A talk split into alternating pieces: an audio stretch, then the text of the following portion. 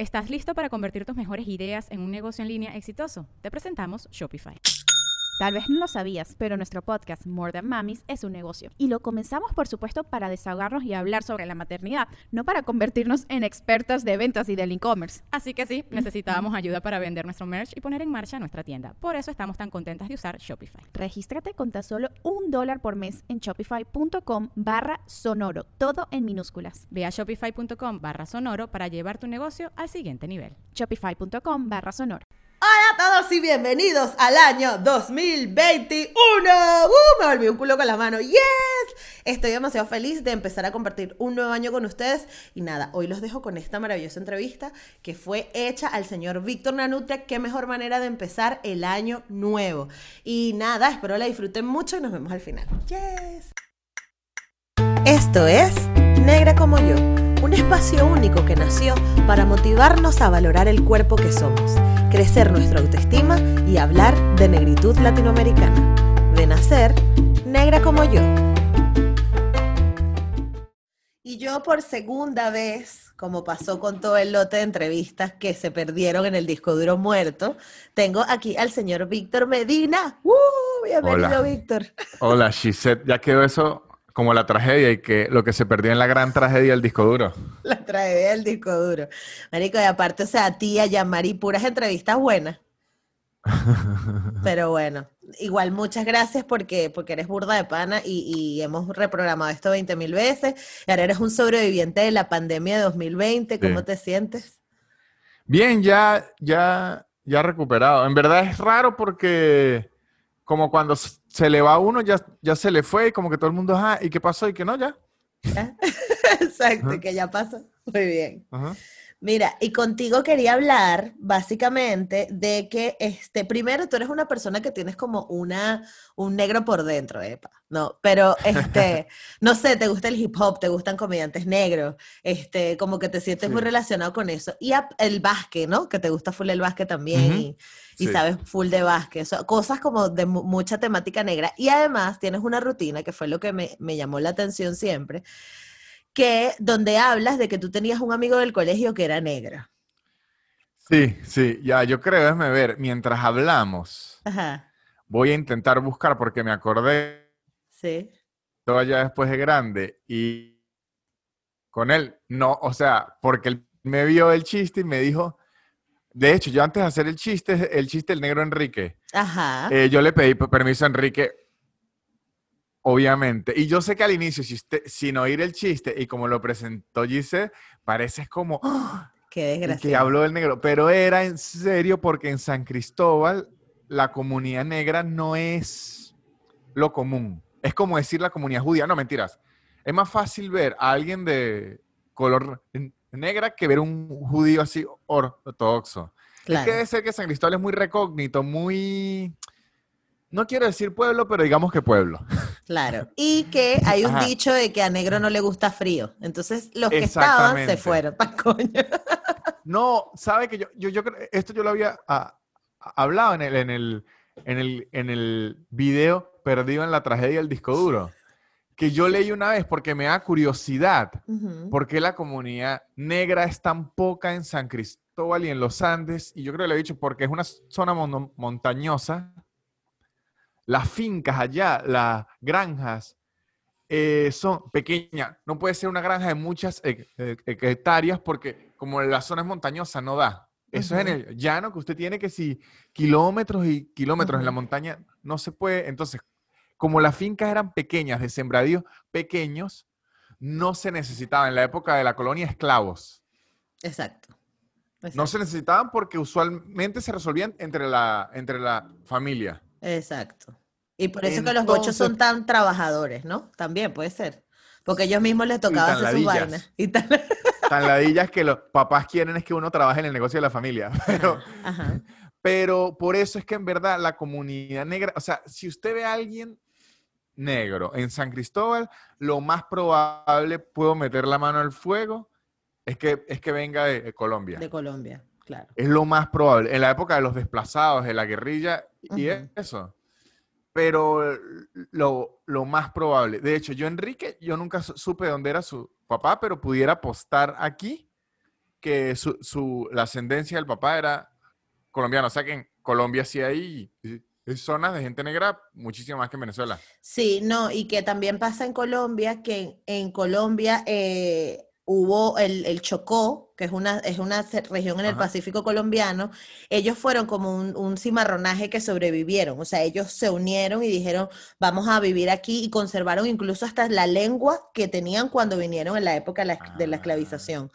Entonces, hay como una comunidad que se preocupó por realzar sus, sus virtudes negras, ¿no? Y, el orgullo negro y tal, cosa que en Venezuela no pasó. En Venezuela era como, ay, soy el dicharachero, el gozón, rumba, sí. tambor. Y, y- y las comunidades como que les, les daba igual. ¿Me, ¿no? La me- me puede dar permiso para compartir la, la- la- la pantalla para Sí. que lo vean? Comparta, comparta. Ajá. Y ahorita voy a, aún no tengo, no, ti- ti- tiene que meterse en participantes Ah, o yo te- anfitrión. Ah, pensaba que era que te daba permiso No, en mi podcast. no, sí, sí, sí. Yo sé que soy así de respetuoso, pero no, o sea, es, es permiso re- re- real. Ya, yo te hice Ajá. host. Ajá. Es aquí, mírenlo. Es A Enrique. ver. Ah, Amigo. Es Enrique. Chico, Enrique. Claro, porque en San Cristóbal hay gente morena ahí, pero ¿sabe cuando el moreno es más hacia lo indígena? Ajá, exacto. Hay muy pocos rasgos afro. Y Enrique, pues los ojo, ahorita Enrique porque está calvo, pero el pelo de Enrique era muy parecido al suyo en sus años de, gloria. en la época buena. Ajá, Y lo que ocurría con Enrique y donde va el chiste, yo no sé si eso está en internet en algún lado. Yo creo que sí está, ¿verdad? Yo lo subí en algún lu- lugar. Es que yo lo vi en- cuando te vi. Exacto, sí, pero yo creo, a mí la gente me ha hablado del chiste de- del negro Enrique, así que yo creo que sí está en internet, en, en, en alguno de mis videos debe estar. Y es Nanutria el- fans, Nanutria fans, seguro lo subió. Y, y era que nos impresionaba mucho en el colegio, pues porque era el único en mi colegio. Y Claro. era como Enrique, y, y- y de hecho en un, en un momento yo, yo digo, era tan así que si en algún momento alguien preguntaba por el negro sin importar qué grado, uno iba a decir es Enrique. Es o sea, es que no había otro. Claro. Ni profesores, nada. No, o sea, es que hay gente morena, pero con rasgos afros ninguno, al menos en mi colegio. Exacto. No había ni- ninguno. Había gente morenita y todo, pero así como Enrique, con labios gruesos, con el, el pelo bien chicharrón, Enrique. Enrique, vale, vale, ok. Entonces ya desmenuzamos esto, pero a mí me gustaría saber un poquito de ti, de cómo, cómo creciste tú, este, porque también algo que me, que me, que, y que lo hablamos en el- la, tra- la tragedia del disco duro perdido fue, Ajá. hablamos de esas diferencias de por qué el caraqueño es como más echón y, y- y- y- los gochos son como son. Y eso también me gusta hablarlo de la idiosincrasia del venezolano. Entonces, primero hablemos de ti cuando eras chiquito. Bueno, introvertido. Increíblemente introvertido. Yo era. Yo creo que es por el mismo rasgo de la, de la, de la tartamudez. Que como que lo es una consecuencia de la tartamudez que usted sea introvertido, porque es que da fastidio hablar instan- Claro. eh, instantáneamente, porque se presta a burla o a que la gente se siente cómoda o lo que sea. Entonces me transformé como hiper introvertido, hiper introvertido. Y, En el y- ba- y bachillerato sentías que, tenías cosas Ajá. que decir.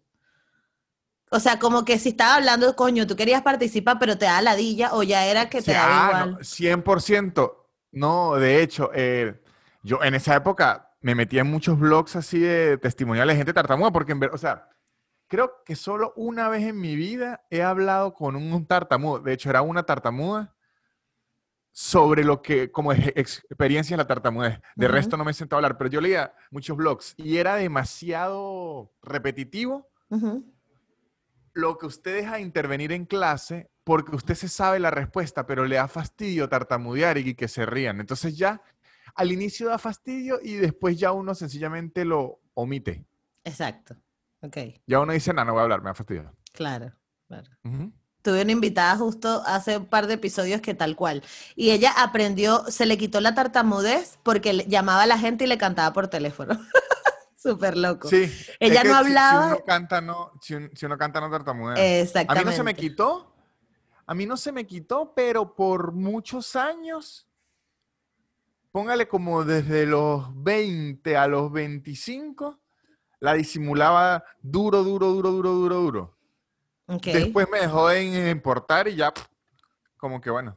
Claro, ya que, ¿no? Ya es parte de ti. sí. Y entonces, lo que ibas a contar de cuando eras adolescente, Ah, que en el bachillerato, no sé qué evento lo, no sé cuál fue el disparador, pero me transformé al revés, como en bully y en, o sea, me puse a la ofensiva porque dije, conchale, aquí creo que en séptimo grado me vi muy intimidado con todo. Y creo que algo en mí se despertó y dije, tengo que ser yo el que intimide porque es que si no, no voy a sobrevivir aquí.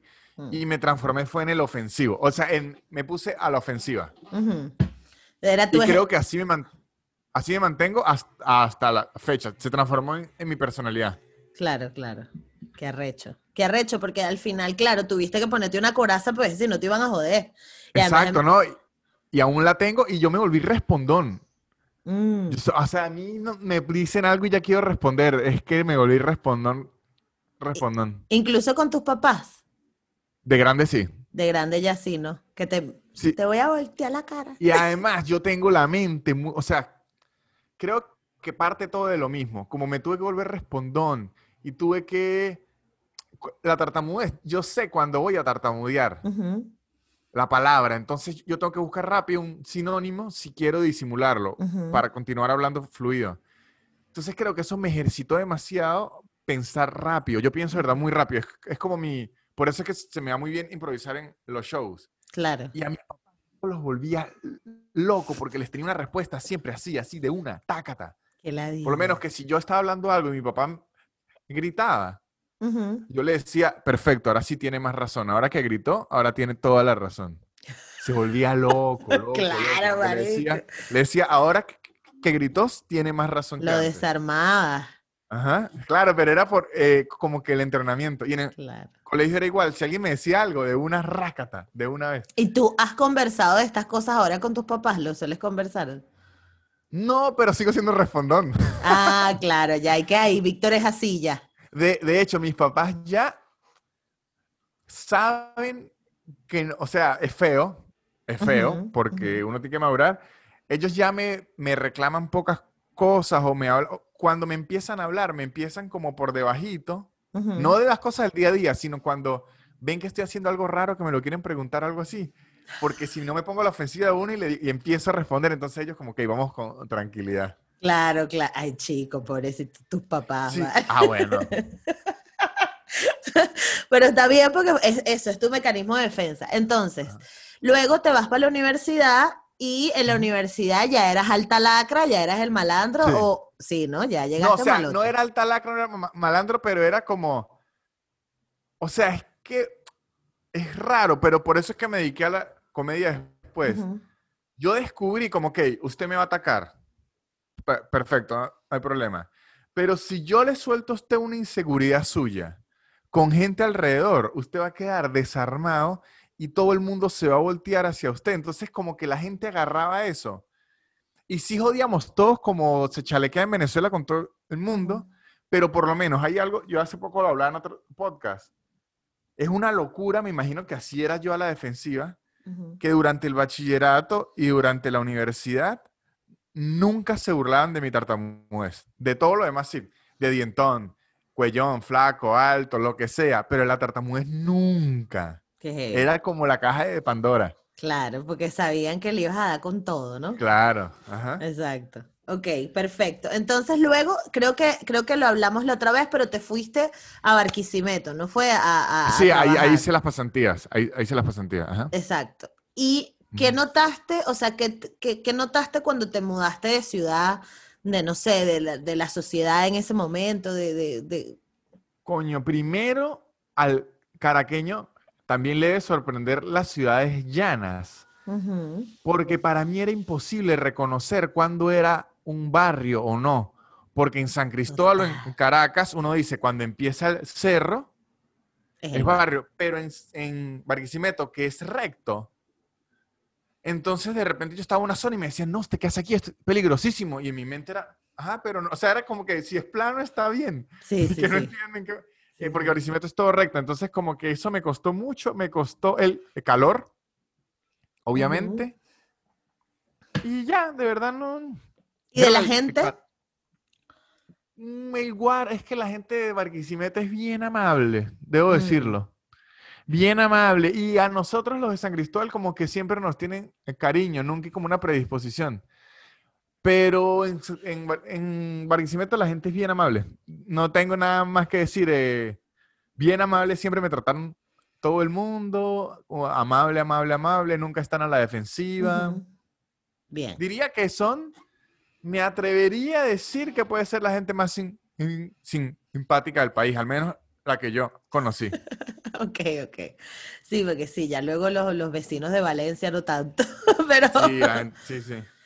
ajá, entonces, luego de ahí volviste para San Cristóbal y luego después te fuiste para. Caracas. Me fui para Caracas después. Y llegas a Caracas, que me imagino que habías ido antes, ¿o Había no? poquísimo, pero, po- o sea, yo había ido como dos veces a Caracas antes, una vez a sacarme el pasaporte porque en San Cristóbal no sé qué había que no funcionaba ya. No hay material, no hay material, como no hay No, sistema. como que una directora hizo una mierda de corrupción, algo todo loco y cerraron el... eh, una locura esa de. Venezuela. Ajá, exacto. ¿Estás listo para convertir tus mejores ideas en un negocio en línea exitoso? Te presentamos Shopify. Tal vez no lo sabías, pero nuestro podcast More Than Mamis es un negocio y lo empezamos por supuesto para desahogarnos y hablar sobre la maternidad, no para convertirnos en expertas de ventas y del e-commerce. Así que sí, necesitábamos ayuda para vender nuestro merch y poner en marcha nuestra tienda. ¿Y cómo suena con Shopify? Llegó otra venta. Shopify es la plataforma de comercio que está revolucionando millones de negocios en todo el mundo. Ya seas un emprendedor desde tu casa o desde donde sea, Shopify es la única herramienta que necesitas para iniciar, administrar y hacer crecer tu negocio sin dificultades. Con Shopify puedo gestionar pedidos, envíos y pagos desde cualquier lugar, brindándote toda la información y estadísticas de tus ventas al detalle. Regístrate para un periodo de prueba con tan solo un dólar al mes en shopify.com barra sonoro, todo en minúsculas. Ve a shopify.com barra sonoro para llevar tu negocio al siguiente nivel. Shopify.com barra sonoro. Y otra vez de vacaciones, eh, como por un, un- un- un mes y ya, no había ido más. ok. Entonces, cuando te fuiste para Caracas, Era todo nuevo, ¿no? O sea, yo nunca me había montado en el metro, nunca había ido que si para el Sambil, o sea, pa- todo era nuevo, todo, todo, todo era nuevo. Me pareció una Claro. ciudad muy hostil. De hecho, hasta la fecha muy hostil. Sí, Caracas es Sí. loca, ¿no? Sí. Y de la gente que, te- o sea, cuando empezaste a relacionarte con la gente de Caracas y empezaste a ver también estas diferencias que hay dentro de la misma Caracas, que si eres de Katia o tú que viviste en Caricuao, era como que completamente diferente cuando estabas con alguien de más del este, o la gente que... Siéndole- vi- Ujú. Siéndole sincero, me cae mucho mejor, pero por lo general me ocurre siempre la gente de orígenes más humildes. Claro. Sí, porque en, en- Caracas está muy ma- marcado, como decir, la clase media, que es el, caraqueño clásico. El, el caraqueño, digamos, de orígenes más humildes y el, el cifrino.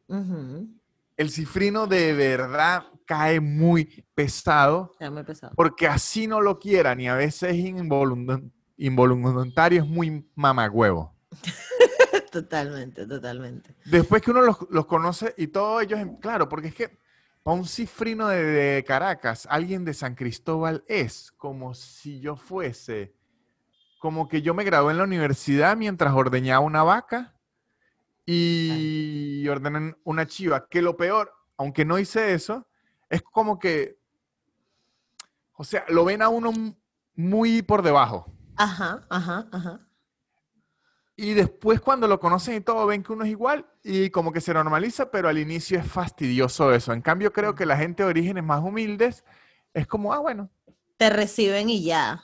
Te Sí, reciben y ya. Claro. exactamente. Porque además también las zonas populares de Caracas, sobre todo, se formaron con gente de fuera. Exactamente. Entonces la mayoría de la gente entiende que, ¿sabes? No, no es como el caraqueño tradicional, que es como que, bueno, yo toda la vida he sido de aquí, mi familia es de aquí, crecí aquí, mi colegio, y además que es como una burbuja muy arrecha, porque es como que los mismos amigos, las mismas casas, o sea, Y además que es como una, una locura. De hecho, yo he escuchado eso. Aquí en Buenos Aires existe lo mismo, en Bogotá existe lo mismo y en, en- me imagino que en todas, la- en eh, todas las capitales. capitales. cuando hablaban adultos, o sea, gente de 28, 30 años, que preguntaban, ¿y de qué colegios se graduó usted? Y que, ¿Qué mierda importa? O sea, usted ya tiene un título universitario. Imagínense que no lo tenga, pero ya es un señor. Claro. Ya usted tuvo que haber superado la etapa del colegio hace años. ¿De qué están hablando? Y allá es- eso marca demasiado. En Sí. Caracas, depende del colegio que usted venga, marca demasiado. Sí, sí, sí, total. Y cambia el approach de la gente. Y ni hablar del tema de las universidades, que ya está medio pasado de moda, pero yo me acuerdo que cuando yo empecé en la Santa María, yo hablaba con gente de la Católica y era como, ah, tú eres de la Santa María. Y es como, bueno, Claro, O sea- pero eso en mi mente tiene más sentido porque es lo más reciente. O sea, mm, o sea, me, me parece que si usted es alguien con un título universitario, por lo menos la gente de la Simón, casi que si usted es de otra universidad le asco tocarla. sí, Así existe en San Cristóbal la UNED. el- Ah, la. UNED es, es lo mismo. Pero me parece que tiene más aunque me parece una idiotez. De hecho, yo me retiré, yo estudié en la UNED al mismo tiempo que en una privada, que fue en la que me gradué. Y me retiré de la UNED primero por, lo- por los paros y se- segundo porque todo el discurso de todos los profesores y de los alumnos era, es un privilegio que ustedes estén aquí, tienen que estar honrados de estar aquí, lo difícil. Y yo, ay, vayan a comer mucha mierda, ustedes también le tengo que estar jalando bolas yo por estudiar en esta vaina, esta vaina es pública. No, ahora tengo que ser honrado, ni que me estuviese pagando un- un- una beca en Harvard. Exacto, exacto, total. Sigue en San Cristóbal. Yo, yo, yo hasta pensaba, yo ni almuerzo aquí porque yo vivo cerca y almuerzo en la casa. O sea, es como que había que jalarle bolas a la universidad por todo, porque me daban almuerzo, que, ah, no joda, también. Pero ah, eso, eso de dónde vendrá, justo porque pasa en las capitales. Bueno, una vez lo hablé en un episodio y, y el, el- el- el invitado lo que me dijo fue que viene de que como son centros económicos, se mueve como mucha plata y como que la gente está acostumbrada como al, al- uh, a, ser wealthy, ¿no? Pero, pero con Por, la por gente... lo menos, mire, yo, yo le digo, la gente de San Cristóbal nos creemos mejores que los de las otras ciudades de Táchira. De los Andes. Ah, ok, de Táchira, claro, Ajá. exacto. La gente de, de Caracas se cree mucho mejor que el resto de gente de Venezuela. No digo todos, pero muchas. La gente de Ciudad de México se cree mucho mejor que la gente de Latinoamérica.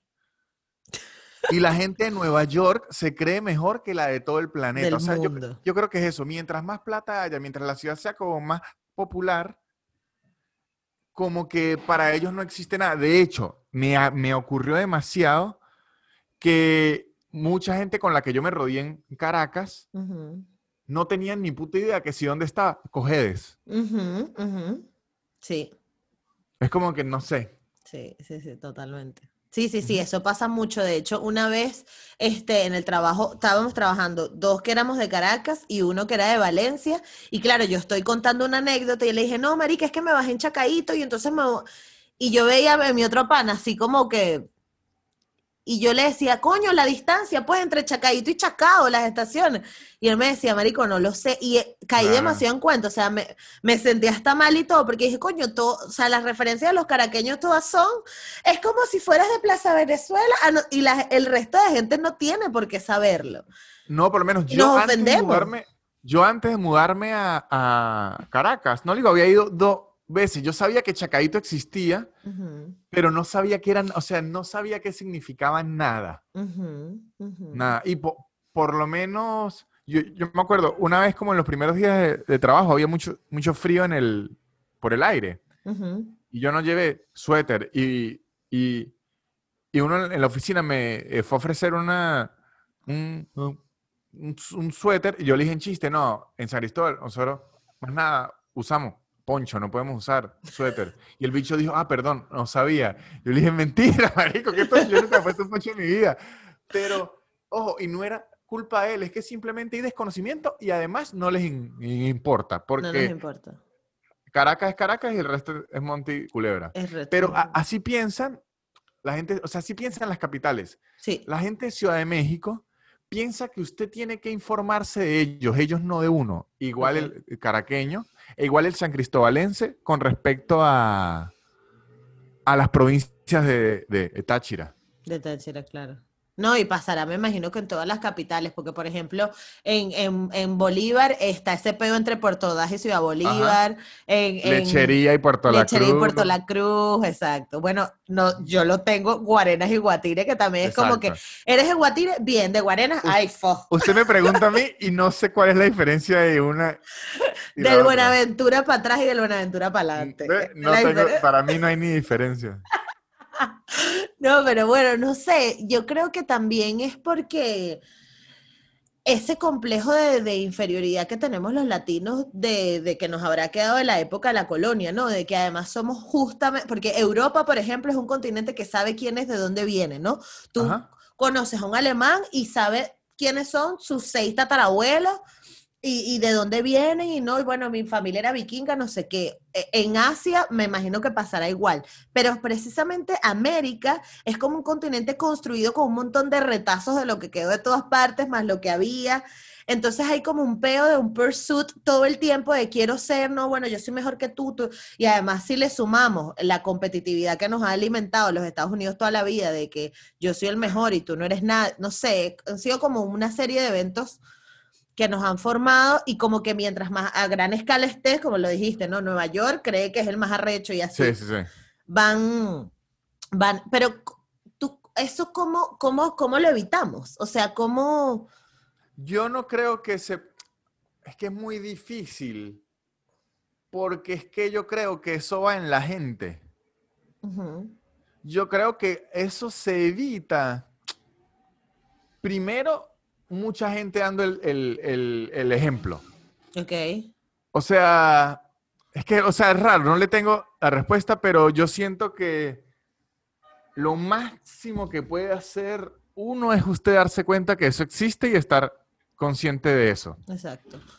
Yo aquí voy a aprovechar y le voy a echar flores a Lucas Lauriente porque soy fan absoluta de Tercermundista. O sea, yo tu podcast ya pasó al pasado, ahora escucho Tercermundista porque me fascina. O sea, y me fascina esa, como esa eh, interacción que tienen ustedes dos de como que enseñarte tu cultura y tú le enseñas la otra y tal. Pero en los dos lo que hay es apertura mental para recibir lo que dice el otro, ¿entiendes? O sea, Sí. tú cuando hablas de que el argentino es de tal manera, Lucas no saca las uñas, Lucas dice, coño, sí, es verdad, no lo he notado. Y tú cuando le cuentas algo de Venezuela, él le dice, coño, ¿verdad que todos? O sea, algo que nunca se me va a olvidar porque es que me cagué de la risa, es que tú eh, le contaste, ¿no? Que en Venezuela todos bailan, hasta, a- al menos merengue, ¿sabes? Y en Sí. Argentina la gente es una guitarra, y es así, o sea... Sí, sí, sí. todo el mundo. Y eso, pero yo creo que los dos en este caso, y lo pongo como ejemplo, este, es que tienen la apertura mental de recibir la cultura del otro. Y nos pasa mucho a los venezolanos que ahora que nos tocó migrar, como que estamos todo el tiempo, no, qué bolas, que aquí no hay queso blanco, coño de la madre. Y es como, marico, no va a haber queso blanco, está es el queso manchego que te estás comiendo y ya, o sea, como que, Yo creo que ahí lo que ocurre, en particular el caso venezolano, que es el que puedo hablar porque es el de nosotros, es que mm, para mucha gente, diría la mayoría, nuestra migración fue forzada. mm, Entonces, claro, esa persona que quiere el queso y que quiere todo eso es porque no se quería ir, le tocó irse. Entonces siempre está luchando contra, que es esa misma gente que está pensando, o sea, yo, en verdad, yo tengo la suerte, porque yo considero suerte y si alguna vez tengo hijos, le voy a inculcar eso. Yo soy cero nacionalista. ujú. Yo estoy orgulloso de ser de donde soy, me parece pinguísima, pero si, o sea, yo nunca fui de Venezuela, es el mejor país del mundo. De hecho, a mí el himno y el escudo de los países me saben a mierda. Todo, a mí todo eso me parece una pasguatada de 1700, que yo no sé para qué existe esa mierda Sí, ahorita. sí, sí. Todos los símbolos patrios, todo eso me parece una porquería. Entonces, digamos que yo desde muy joven nunca estuve cerrado a irme. Yo siempre he sido muy cu- curioso. Yo siempre quería, coño, ¿qué tal ser Australia? ¿Qué tal? Pero hay, un, hay gente, y está bien que no, que había planificado su vida y dijo, coño, yo voy a montar una ferretería aquí, después monto otra sucursal, marico, me compré una camioneta, tengo hijos, me compré una casa en la playa y se acabó. Esa era su vida. Le tocó irse. Entonces ahora esa gente, imagínense, está en Lima Ujú. No tiene su casa en la playa, no tiene su camión. De hecho, hay, un- hay un meme que me llama mucho la atención, me da risa, pero me llama mucho eh, eh, la, la atención. Lo usa mucho en Colombia y en, en, Perú, que venezolano es demasiado y que, coño, yo dejé mi casa, dejé mi carro, dejé mi moto y que la gente que, bueno, marico, ya si lo extraña tanto, devuélvase. Pero es ese sentimiento a que fue obligado. Yo creo que hay que hacer una lucha gigantesca por pensar el hubiese no existe. O sea, eh, todas esas posibilidades de que, coño, si no hubiese chavismo, si el chavismo no hubiese sido tan maldito, si eso ya no ocurrió, no va a ocurrir y es imposible. Si usted se queda pensando en eso, va a estar así. Ya, si ya les tocó vivir en Lima, ya. Claro. O sea, ya. Claro, claro, y, ya, y, además verle qué, puedes aportar o qué puedes recibir de esta cultura que, te, que, estás visitando. Porque no puede ser que estés toda la vida peleando con Lima, no que Lima es feo, que Lima es esto, que Lima es lo otro. Ya, o, sea, ya estás ahí. sí puede, pero vas, tiene que saber que va a ser insoportable. Porque es como, yo siempre pongo el ejemplo porque me pasa, coño, me pasa mucho que estoy, o sea, yo como me dedico al, humor, yo me, cuando me viví en, México fue igual y aquí en Argentina, me rodeo de las personas de ese país, coño, para agarrar la cultura rápido, porque la comedia es, cultura. para agarrar el bagaje, la forma de hablar, de la forma en que lo ven ellos. Entonces, de repente, choco con venezolanos que lo que hacen es tirar mierda al país de uno. Y yo digo, marico, si acaso vamos a guardar eso para cuando estemos solos en una casa, pero es como que usted se venga a quedar en mi, en mi, casa de vacaciones y lo que estés criticándome en la casa todo el puto día, obviamente lo que yo voy a pensar es, bueno, regrésese. Exactamente. ¿Para Porque fastidia, es fastidia, fastidia. Y cansa, ¿no? Y, y, que además agota emocionalmente. Si estás en un momento tan difícil, este, donde tienes que trabajar, donde estás en un trabajo que no te gusta, en un país que tal, no sé, te lo vas a hacer más difícil tú todo el día, que es y que es y que es y que Pero bueno, volvamos a la negritud, porque yo quisiera saber cómo, o sea, cuando tú empezaste con la comedia, tus referentes eran negros específicamente, o sea, Chapel, Morphy, ¿quién? No, ¿cómo, te gustó eso los agarré después. Ok. O sea, yo al inicio mis referentes gringos eran eh, eh, cero. Cero. Mis referentes del humor principal eran que si los Simpson, el Conde y Emilio. O sea, no, porque yo ni miraba mucho la Rochela. Ok. Eran que si los Simpson, porque los vi demasiado, o sea que en Venevisión le pasaban que si, no, a toda la tarde. Sí. Los Simpson. Emilio y el eh, Conde. Lo que pasa es que sabe que es raro, esto es raro de explicar es difícil para mí comprender como eso del racismo, la diferencia de razas, porque mi mamá es morena, mi hermano es moreno, mi abuela es negra, mis tíos son negros. O sea, yo siempre crecí así y no sé cómo sería no crecer así. O sea, coño, mi hermano es moreno, mi hermano mayor, mi mamá también. O sea, yo no sé lo que es pensar que ellos son diferentes por su piel porque es que ellos eran así. Es difícil, o sea, claro, porque, venían contigo. O sea, no es porque yo me sienta que soy muy intelectual o muy abierto, sino porque es mi mamá. O sea, ¿qué hago sin mí? O sea, no. Claro, tú no tuviste que ser consciente de ello. Simplemente. Exacto, nunca lo pensé. De hecho, yo me acuerdo demasiado. Yo te lo conté en el pasado. De niño me visitó mi tío de Caricuado, San Cristóbal. Póngale que tenía como tres años. Y mi tío es negro, mi mamá es morena, pero mi tío es negro. Y yo me acuerdo que sin problema le pregunté a mi mamá que por qué los dedos de mi tío eran morcillas. Porque es que yo nunca había, de niño yo tenía tres años y mi tío obviamente se cagó de la risa. Claro. Porque yo a esa edad nunca había visto una persona con el color de piel tan oscura. Tan oscuro. Y después eh, yo era como, ah, ok, así son mis tíos. Y a mis primos y eran así. Y mi abuela era así también. Entonces, ah, ok, esta es como la gente es así también. Claro. Y luego, cuando empecé a consumir humor, que si Dave Chappelle y, todo eso, me pasaba igual. Yo no lo veía como que estos son los comediantes diferentes. Y además yo creo que para el latino, porque aunque yo soy blanco en el pantone de Venezuela, en Estados Unidos yo soy latino. Exactamente. Como los negros eh, hablan del gringo y del blanco, es muy fácil identificarse porque usted eh, también es un ex, un ex eterno. Entonces, el humor, ojo, a mí también me gusta mucho el comediante blancos, pero creo que uno, el, el, latino, engancha de una con el humor negro, porque creo que somos más similares a la cultura negra en Estados Unidos que a la cultura blanca. Total. Que si las mamás gritan, que pelean, que todo eso, sí, es como que así, que si los blancos lo tratan mal, que si las policías los detiene, que si la policía los jode, uno sí, o sea, como que uno se identifica más y por eso me pude llevar más, pero, y, y también creo que por eso los mejores de la comedia en Estados Unidos. Y no es mi opinión personal, es la opinión personal de demasiada gente. Si usted pide un, top 5, al menos le van a mencionar a tres negros. A tres negros, total. Porque es que el humor es más, es más real de abajo hacia arriba. Total.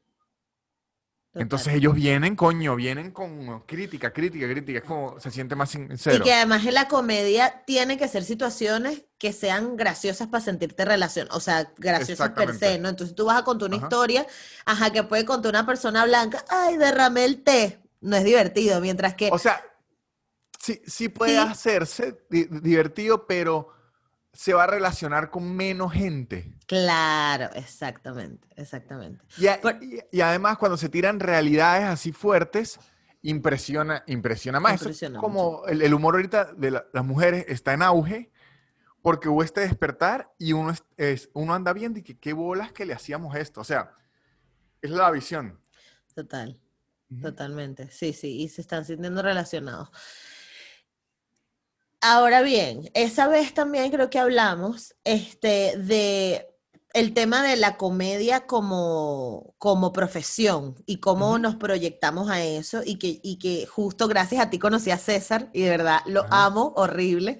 Y me parece que es un carajo súper de pinga y estuvo en el podcast y tal. Y, César, este, nada, hablamos de eso, pues de que él no tenía referentes, de que no había, de que era Emilio y que además Emilio y el conde precisamente son, ellos son afrodescendientes, solo que en Venezuela no estamos acostumbrados a defender esa, esa negritud así como la defienden en los Estados Unidos, que en los Estados Unidos Alicia Keys que en, Venezuela, en Venezuela Alicia aquí sería, no, yo soy piel canela tostada, en Estados Unidos yo soy negra y yo escucho mi música negra y mis trenzas.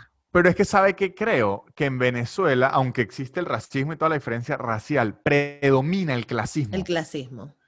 Entonces, allá está más marcado rico, pobre, y cuando usted es pobre, coño, entre pobres no se está mirando la piel. Es marico, estamos pelando bolas todos. ¿Qué vamos a hacer? Entonces creo que Emilio y el conde representaban eso. Exacto. Lo autóctono, lo que vengo a... Más el conde que Emilio, porque Emilio, aunque que viene abajo, siempre fue como un humor más neutro, más de la idiosincrasia. Emilio es muy de idiosincrasia. El, el conde sí es de abajo. claro, sí, el conde tiene sus vainas súper marginales. que yo me acuerdo que él tiene como un chiste que, que, que, se acuesta con la mujer y la mujer le dice, muévete, y él le dice, bájate, una cosa así, porque era muy gorda, una cosa así, sí, el conde tiene como chiste súper, súper dark.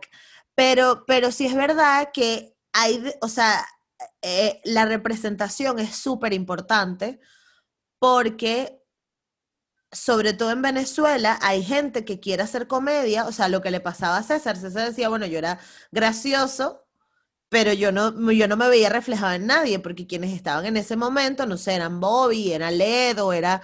Y yo como que, bueno, yo no soy eso, ¿quién me va a querer escuchar a mí? La gente está acostumbrada a ver a alguien que se parezca más a estas personas, ¿no? O, o la apertura va, va a ir más ahí, no sé, pero pero yo creo que es importante que nos demos cuenta de que la representación importa, importa en todos los niveles. Sí, 100%. De hecho, la razón principal por la que yo me dediqué al stand-up es porque yo vi hacer stand-up por televisión, por Canal I, no Entertainment Television, sino Canal I, que era I, y Latina. Este, vi a Led, a José Rafael y a Daniel, y vi que los tres en sus rutinas en esa época Leda hablaba que era estudiante de arquitectura, Daniel hablaba que era odontólogo y José Rafael hablaba que era odontólogo y yo que era ingeniero en sistemas. O sea, antes, porque ¿qué ocurría? Cuando no habían las redes ni nada de eso, yo conocía a Emilio de la televisión y al conde de la televisión. Ok, claro. Yo nunca, nunca supe el background de ellos, sino hasta muy grande. Ok. Yo no sabía dónde aparecían ellos. En mi mente era, a Emilio lo criaron en una incubadora y apareció en RCTV, así. Exacto, o sea, eso era claro. en mi mente. Yo no tenía ningún background. Para mí la gente de televisión era una gente de otro lado, que yo no sabía de dónde. Cuando yo vi a Led, a Daniel y a José, sí, era- ellos son mayores que yo como por tres años, pero digamos que me sentí relacionado en edad. Vi que eran muchachos, clase media, estudiantes universitarios que les gustaba el humor. Me pasó como el meme de Leonardo DiCaprio de así. Sí. Yo lo señalé y dije, yo, yo soy así. claro. Y de verdad se me prendió la mecha y dije, Marico, qué arrecho que yo no tengo que ser de otro planeta. Yo puedo hacer humor siendo otra cosa. Y debo decir que, lo- coño, yo no busqué una... O sea, yo me sentí identificado en ese aspecto. Ujú. Pero me he enterado a través de los años. Lo que pasa es que también uno no se da cuenta de lo que hace porque uno lo está haciendo. No sé si- o sea, usted no se da cuenta de las repercusiones de sus actos porque usted está ocupado haciéndolos. Usted se da cuenta hacia atrás, pero he tenido la oportunidad de conocer gente de San Cristóbal de Meria, inclusive otros lu- lugares del interior del país, que me dicen que se sintieron muy identificados conmigo en una época de predominancia caraqueña, aunque creo que. Emilio y el conde no son caraqueños, no sé. Emilio es caraqueño, Emilio es caraqueño. El Ah, conde bueno. no, pero Emilio sí. Pero que yo llegara tan gocho, yo que hablo de usted y todo, como que a mucha gente le hizo ruido y, y- e hicieron lo mismo que yo. Imagino a alguien de San Juan de los Morros diciendo, si él es de otro Claro. lado y le fue bien, yo soy de otro lado y, y me puede ir bien. Me imagino que así ocurre con la gente homosexual, con la gente negra, con la gente indígena, con cualquiera que usted ve algo y dice, ah, no, pero si él puede, yo puedo. Y por eso es que yo, o sea, yo estoy ya demasiado a favor de que si cuando hacen la sirenita negra, Total. porque es que yo estoy seguro que a una niña va a poder señalar y decir yo quiero ahora actuar y una ser princesa". u- una princesa. Sí. Porque es que eso Y te lo digo yo que crecí en la época de las princesas blancas.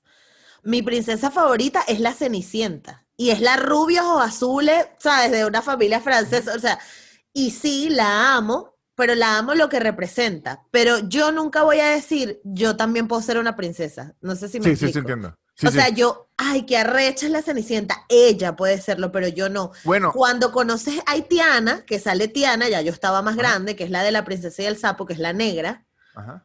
dices, mierda. O sea, ahí, ahí sí me veo. Ajá. Y lastimosamente, la historia es de una caraja que es cachifa, pero bueno, está representando el New Ah, Orleans no, de pero esa así época. es, a- así es Cenicienta y así es eh, todo. Eso sí es la Claro, clásica. pero Cenicienta había sido de plata y la madrastra se acabó con las reales. Ajá. Y entonces se la convirtieron, pero la, la Tiana no, Tiana siempre fue pobre y su familia soñó siempre con ser un restaurante, tener un restaurante y tal. Bueno, whatever. El punto es que la gente se engrincha demasiado como que, y mi niñez, y no sé qué, que yo como veía la sirenita era como que marica, pero no, eso no es para ti. O sea, Disney no está Claro, haciendo no, eso y, ti. y- y es decir, y la otra película no la eliminaron. Además, La otra existe, la puedes seguir viendo cuando le dé la gana. exacto, ve lo que tú quieras, Bueno, pero a mí me ocurrió eso. Bueno, yo lo que pasa, como le dije, como, o sea, yo de verdad, yo crecí fue en el internet. Yo tengo como Ujú. internet que si de los 11 años claro.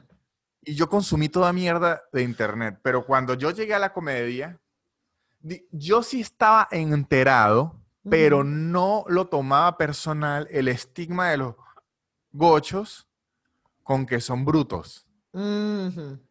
Y en Caracas eso los tenían marcadísimo. Ya se ha quitado un, un- un- un pelo, pero por lo menos cuando alguien hace algo bruto le dicen si es gocho. Eso Sí. pica, de una, de uno no se pica. Pero yo no estaba, o sea, yo estaba en, en enterado que eso existía, pero no sabía que era algo fuerte. Ujú. Cuando voy a hacer stand-up, me doy cuenta que la gente quedaba impresionada porque yo no hablaba de eso. Claro, es verdad, no era tu temática, claro. Claro, pero en mi mente eso ni existía. Y de hecho, recuerdo una vez, recuerdo una comediante que hacía de gocha. Ella no era a gocha. Ok. Hacía gocha y la hacía de bruta y medio puta. Y decía, no, es que así, así somos las gochas. Y yo me acuerdo que una vez me subí después de ella y la volví mierda. Le dice, no, no le eché la culpa a la gocha, si usted es puta, es puta. No- Ay, porque había un chiste que era y que, que ella no conocía el sushi, ¿qué tal? Yo le digo, yo sí, y que yo no sé dónde es usted, pero yo, yo, yo sí vi sushi, que era caro, porque San Cristóbal queda lejos de la playa así. Pero, o sea, Claro. Ese y yo sí sé, y yo sí sé que el sushi llegó a San Cristóbal tarde y todo, pero es que me daba rechera. Claro, Porque claro. además decía, usted no es ni de allá. Qué arrechera, ¿verdad? Si- Eso Ajá. sí se pasó. Está hablando de allá, pero ella no es de allá. De la No, y está de- hablando feo, porque si estuviese hablando bien de allá, uno hasta lo aplaude. Exacto. Pero estás hablando Como feo. que yo me monte diciendo que soy negro y robo. Ajá, exacto. Como bueno, no coño de madre. Exacto, exacto. Además, claro, además manteniendo, y esa es la mierda de los estereotipos, ¿no? Manteniendo vivo ese estereotipo que la gente dice, ay, bueno, pero ¿cuál es el problema? Si es así de verdad. Sí, marico, es verdad que existe gente que se llama John Caver y que comete actos delictivos y ya. Perfecto, pero también existe un John Caver que quiere salir de ahí, que no tiene la culpa de llamarse John Caver, no tiene es la lo culpa- mismo de los venecos. Es, Ajá, ma- marico, está- que por eso uno se recha- En Colombia el estigma contra los venecos está duro. Y mucha gente como, ay, ya dejen de joder. Y que, marico, y que claro que lo- lo- los venezolanos son choros y hay que decirlo. Y que no, porque obviamente yo sé que hay choros, hay choros de todos los- países. Pero hay una muchacha que no es chora un coño de madre, que quiere salir a trabajar y van a creer que es un prostituto que chora por todo este puto estigma y ella lo único que quiere es ganar un sueldo. Entonces es un peo. sí, y no le dan el trabajo porque, ay, es venezolana, ¿entiendes? Y, igual pasa como, y siempre se habla de este ejemplo en los Estados Unidos, y yo sé que en Venezuela pasó, de que, de que, eh, porque están los dos escenarios, ¿no? Está el escenario de, bueno, tienes los dos perfiles de dos personas iguales en Estados Unidos, con que los currículos no se entregan con fotos, entonces tienes, pero uno se llama, una se llama La Toya y la otra se llama Kelly. Entonces, claro, como Kelly suena más blanco, contratamos a Kelly. Y está ahora con este, con este auge de las empresas modernas, Facebook, Google, tal, o, o incluso donde yo trabajo, que entonces lo que quieren es tener la cuota de diversidad, como decir, no, nosotros no somos así, porque lo estaba viendo en una serie que se llama Insecure, que era como que el chamo decía, coño, a mí en las presentaciones todo me va bien, este, me dicen que todo me queda bien, pero no tengo como que ninguna crítica como que constructiva que realmente, y cuando se dio cuenta era que estaban siendo condescendientes con él, porque Claro, como era es el negro de la empresa, Eso a veces siento yo también con Hollywood. Eso es cuando, ojo, yo creo que sí, legalmente hay que fomentar la inclusión, porque que si a la gente no le da la gana hay que obligarla, pero eso también deja como consecuencia a que por llenar la cuota termina siendo estilo mantequilla. ¿Sabes? Como cuando los niños juego de juegan mantequilla. mantequillita, exacto. Ajá, y la otra persona y que bueno, coño de madre, ¿no? Cuando le das a tu primo el control apagado y el Ajá, carajito creyendo que exactamente. jugando. Sí, total, es como que coño, no, o sea, yo tengo una puerta que dar. Pero bueno, al final, estas son todas cosas que se, que se, que joden porque, porque son los estereotipos funcionando. Eh, eh, Bueno, por, eh, por lo menos en, en el humor ocurre mucho con las mujeres. sí, En el humor es más estigmatizado ser mujer que el, el color de piel.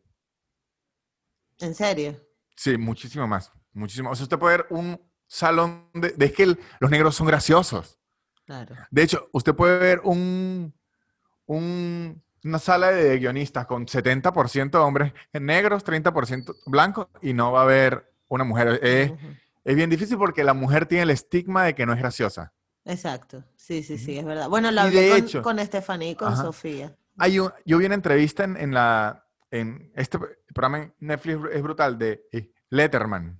Ajá, ¿cuál? Bueno, entre, entrevista a Tina Fey, escritora así y perdura. Y, y Letterman dice algo increíble. Él, Letterman es de las personas más f- famosas en los Estados Unidos que sí hace 30 años. Y que a él siempre le preguntaban que por qué no tenía una guionista mujer. Y que él siempre respondía que no sabía porque él no tenía veto, o sea, él nunca había dado la orden ni existía en su sala la orden de que no querían mujeres.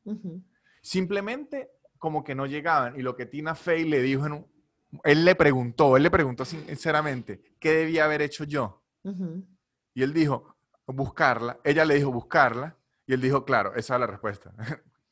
como que el tipo, claro, y que era obvio. Y yo recuerdo que, por lo menos, en donde trabajamos en, en Plop, había, ves, aunque igual la predominancia era hombre, había veces en donde nos poníamos de tarea meter una mujer en la reunión, así no fuese guionista, como para que ella nos dijera bajo su perspectiva si lo que estábamos diciendo era unas barrabasadas o no. Claro. Y creo que eso al final nutre demasiado y al final ocurre la cadena. Ok, es, si no hay mujeres comediantes o no hay mujeres comediantes élite, que sí las hay, pero no hay tantas que hay que hacer. Uno que es élite, darle oportunidades a las que no son élite para que llegue un punto a, a hacer. O sea, el peo es que si no, por eso es que sí creo que se debe obligar, Obligar. porque se tiene que forzar la mitad. El, el peo es la mitad. O sea, el- igual que yo soy de San Cristóbal, usted me dice, ¿cuántos comediantes de San Cristóbal hay élite en Venezuela? Yo. ¿Y cuántos? sí, es que no hay más. O sea, pero Claro. no, no, Claro. no hay más. Y le digo, ¿y cuántos comediantes habrá arrancando? Muchos. El peo es la mitad. Claro. Es darle esa. Es cómo hace el, el camino para llegar allá. Claro, claro. Porque sinceramente yo nunca vi unos, un obstáculo con que yo fuese de San Cristóbal. No. pero era lo mismo, era como que la gente decía, coño, yo nunca había visto a alguien en San Cristóbal escribiendo así, es eso, es como que no, pero, sí Pero no habemos". sentiste que te tocó esforzarte más o demostrar o prove your point siempre. O No, siempre me- se te toma en cuenta. Me tocó, siempre se me tomó en cuenta y me tocó demostrar como alguien del interior, pero no de San Cristóbal. Ok, ok. Pero la verdad, no. En, en yo, donde tuve la suerte Ujú. de trabajar, nunca me sentí así, sinceramente yo. Estoy seguro que muchísima gente sí lo ha sentido y se lo han hecho, pero donde yo tuve la suerte de trabajar, nunca he sentido eso. Lo sentí más en México, Ok. Mm, que tenía que demostrar algo por ser venez- venezolano. ok, ok. Pero cuando estuviste en, en Caracas, pues siempre como que se te abrieron los espacios para... O sea, se me abrían los espacios de igual manera que otro. No sentí. De hecho, se me abrían más porque yo venía con algo diferente. Entonces, Lo que digamos pasa que, es la que gente tú, lo ¿no crees que apreciaba. tú también te preparaste antes como para saber lo que te estabas enfrentando? No, a, a lo mejor fue de suerte, pero no es que fue muy rápido todo. Nunca lo pensé así. O sea, Por- por porque, por ejemplo, cuando tú entras a Plop, es porque, por, por lo de la, tu- los cómics que hacías o el blog que tenías, No, algo por- así, ¿no? Twitter, me escribían por Twitter porque les gustaban mis tweets, pero cuando yo escribía tweets, no quería demostrarle nada a nadie, quería era ser gracioso. Ok. Pero tu objetivo al escribir los tweets y ser gracioso era buscando eso, o sea, buscando... No, no. Era simplemente yo quiero decir A mí vaina se me despertó, yo ya hacía eso y se me despertó la... Lo que pasa es que yo no asociaba, o sea, en mi mente de una persona de San Cristóbal que estudió ingeniería, no existía la forma que yo terminara siendo comediante. Es como que usted me diga ahorita que si yo voy a ser astronauta, yo digo, no, o sea, no hice lo que, o sea, no lo veía, no existía. Claro. Cuando yo vi a Led, es que le digo, vi a Led, José y Daniel diciendo, no, es que yo estudio ontología y tal, hice la conexión, Ok. dije, mierda, yo puedo, pero digamos que con lo que, elementos que yo ya manejaba, que fue de forma empírica y de suerte, ya era una muy buena base de, de- de suerte. Y por eso es que yo claro. digo, a lo mejor exista mucha gente que ya tiene toda la madera y todas las herramientas de ser comediante, pero usted misma lo dijo, le hace falta ese clic. De, de hecho, aquí voy a dar una primicia de una idea que, que quiero hacer. Ok. Justo, justo hablando de eso, vi un, un documental que se llama The Comedy Store. Ese es el lugar de comedia más famoso de los Estados Unidos. Y ese lugar de comedia es legendario porque de ahí han salido el 80% de comediantes élite De gringos. Estados Unidos. Ok. La mayoría. Usted viene o de ahí o de Comedy Cellar en, en Nueva York. Y lo vi y es arrechísimo porque cuentan cómo ese lugar se transformó en lo que es y se convirtió en la, la ruta A. ¿No? Claro. La ruta a lograrlo. Entonces, Exacto. en En Estados Unidos, si usted lo quiere lograr, ya existe la ruta. Se tiene que empezar a presentar en, en bares hasta que agarren nivel. Luego va a estos bares con reconocimiento. Ahí el dueño del bar tiene que verlo con buenos ojos y darle que se presente regular. Y luego de ahí, usted ya, ya eso le da como un... Una jerarquía, ¿no? Una jerarquía y ya usted se empieza a presentar en otros lu- lugares y de ahí en adelante como que se le empiezan a abrir las puertas, Las a todo. Claro, ok. En Latinoamérica eso no existe. Mm, No hay una ruta. no. No existe esa ruta. No, Yo creo que ahora, ahora se está abriendo un camino. No, es que no ¿no? existe, no existe, no hay, no hay. Ok. O sea, todos los hemos logrado de formas distintas. Ahorita el medio camino que hay es pegarla en las redes y hacer un show. Pero eso no le garantiza a usted que usted sea un buen comediante, le garantiza que va a meter gente. Exactamente. Entonces yo lo que quisiera, no sé aún de qué forma hacerlo, es entrevistar a muchísimos comediantes que ya lo han hecho y que cuenten cómo La empezaron, Claro. cómo empezaron. Y juntar todo eso y que mucha gente lo vea, a ver si algo de eso le hace clic, estilo me hizo clic a mí. Claro, claro. Pero por ejemplo, yo siento que ahora está probando material, está, tienes como muchos espacios donde, bueno, te puedes montar y ver cómo te sientes. Y te voy a contar justo una anécdota porque es un chico que yo conocí por las redes, se llama Grego y le mando un saludo grande porque está en Buenos Aires justo. Y él tiene parálisis cerebral. Entonces es súper interesante porque él admira mucho a los comediantes y es como que, pero tenía esta concepción de que para ser comediante tenías que hacerte viral. ¿No? Rollo, la historia de Marco o la historia de Manuel Ro, ¿no? O de los carajos que lo han logrado gracias a la viralidad de sus videos. Entonces, este, yo siempre le decía, no, tú tienes que estudiar comedia. Claro, yo tengo lo que vi de ustedes que hacían en la oficina. O sea, yo veía que ustedes están todo el día hablando de Seinfeld de Chapel, de Seinfeld de Chapel, que si mira lo que montó. O sea, ustedes estudian comedia y la, la analizan. Entonces yo le decía, tú no tienes que esperar la viralidad, tú tienes que montarte y, y hacer, y aparte que lo vi que ustedes siempre estaban como que en probando material, voy para el teatro, voy a no sé qué, así se, Gabo y todos ustedes como que están es todo el día en bares y probando. Y entonces yo le decía, no haces nada si no escribes y si no vas a bar, ¿no? Total es que se abrió una, una, le dieron cinco minutos o diez minutos en un bar en Argentina Ajá. hace unos días. Así, casi siempre es lo que. Cinco. De hecho, Exacto. los gringos dan tres. ¡Wow! O sea que en tres minutos tienes que. Mierda. Y se... Bueno, es que tres minutos es bastante. Uno cree que no es No, mucho, pero. es- no, o sea, yo ahorita ya hago hora y media, pero yo tengo 10 años. Usted a mí al año me ponía a hacer 5 minutos, se siente una eternidad ahí arriba. Claro, claro, total. Bueno, total es que Grego hizo su rutina y fue como que mierda. Y yo, ahora, ahora tienes que empezar a darle por aquí y no puedes parar. Pero está súper interesante que lo digas porque es que es verdad, mucha gente como que admira a los comediantes, pero no sabe qué hacer ni para dónde ir. Claro, es que eh, eh, eso es lo que le digo. O sea, para mí Emilio es como Jordan. Ajá, ¿no? total. Y el, eh, conde puede ser como un Magic Johnson. Claro, exacto. Pero yo no me sentí identificado con ellos porque yo no sabía cómo, o sea, para mí a ellos los tiraron ahí.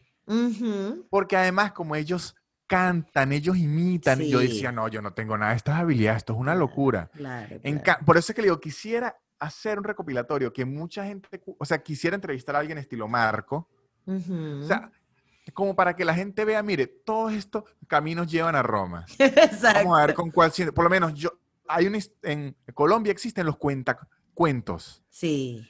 Esto es gente que se pone en las plazas a contar cuentos. Ricardo. Quevedo, uno de los comediantes más duros de, de- de- de Colombia.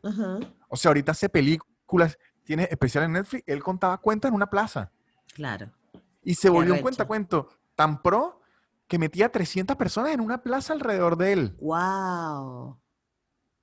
Qué Después se volvió, se hizo stand-up y todo, pero o sea, me parece increíble. O los clowns también son como súper interesantes.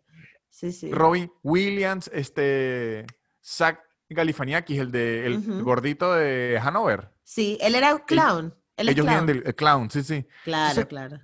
A mí me pasó fue después que soy comediante, como usted dijo, que me pongo a ver entrevistas, que me pongo a ver tal. Y yo digo, si alguien se quiere dedicar a la comedia, tiene que buscar la forma de hacer clic y ver por dónde irse. Yo tuve la suerte de encontrarlos con José, con Led y con Daniel. César, no sé con quién lo habrá encontrado. Claro. Y cada quien va encontrando su clic y eso es lo que lo, lo motiva. Claro. Por eso la importancia de la representación. Víctor, de verdad, una vez más, bueno, con esto creo que concluimos muy bien e, el, episodio de hoy. Muchísimas gracias por tu tiempo nuevamente. Muchas gracias a usted, Giselle. Giselle. Espero que te recuperes ya 100% y que estés activo. Tuviste haciendo show, ¿no? Sí, ya, ya.